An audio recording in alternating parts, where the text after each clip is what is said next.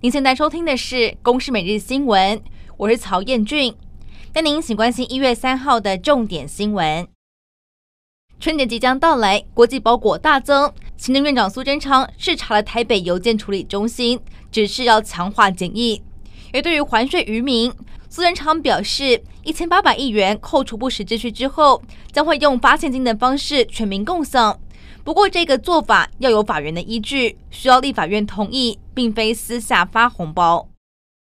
长荣航勤集体的请假不加班，争取奖金，造成元旦的假期航班大乱。三号上午因连假结束，请假人数减少，航班大致顺利。不过，负责桃园机场七成内勤业务的桃勤，不排除因为调薪不成，劳资协商破裂，在春节发动罢工。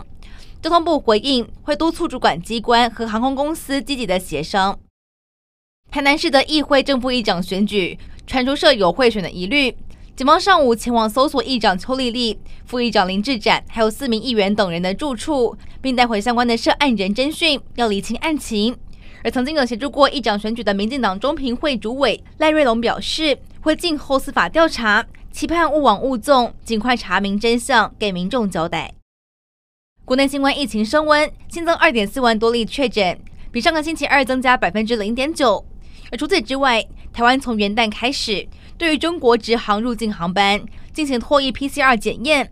但因应中国疫情严峻，所以六号到三十一号期间，新增要求从中国启程经港澳转机入境的旅客，需要持有启程地当天前四十八小时的 PCR 或是二十四小时之内的抗原快筛检验报告。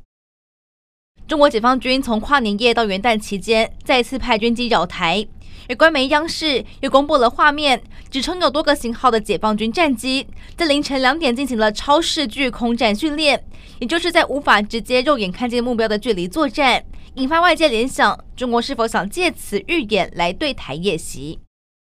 曾任北大西洋公约组织秘书长和丹麦总理的民主联盟基金会主席拉斯穆森，在今天抵达台湾访问。外交部表达诚挚的欢迎，拉斯穆森将会和总统、还有立委、学者们会面，并对于民主自由、中国军事威胁台海，还有区域和平稳定等重大议题交换意见。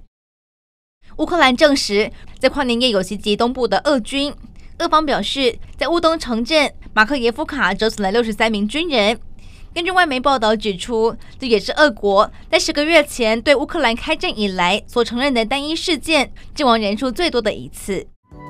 以上内容由公司新闻制作，感谢您的收听。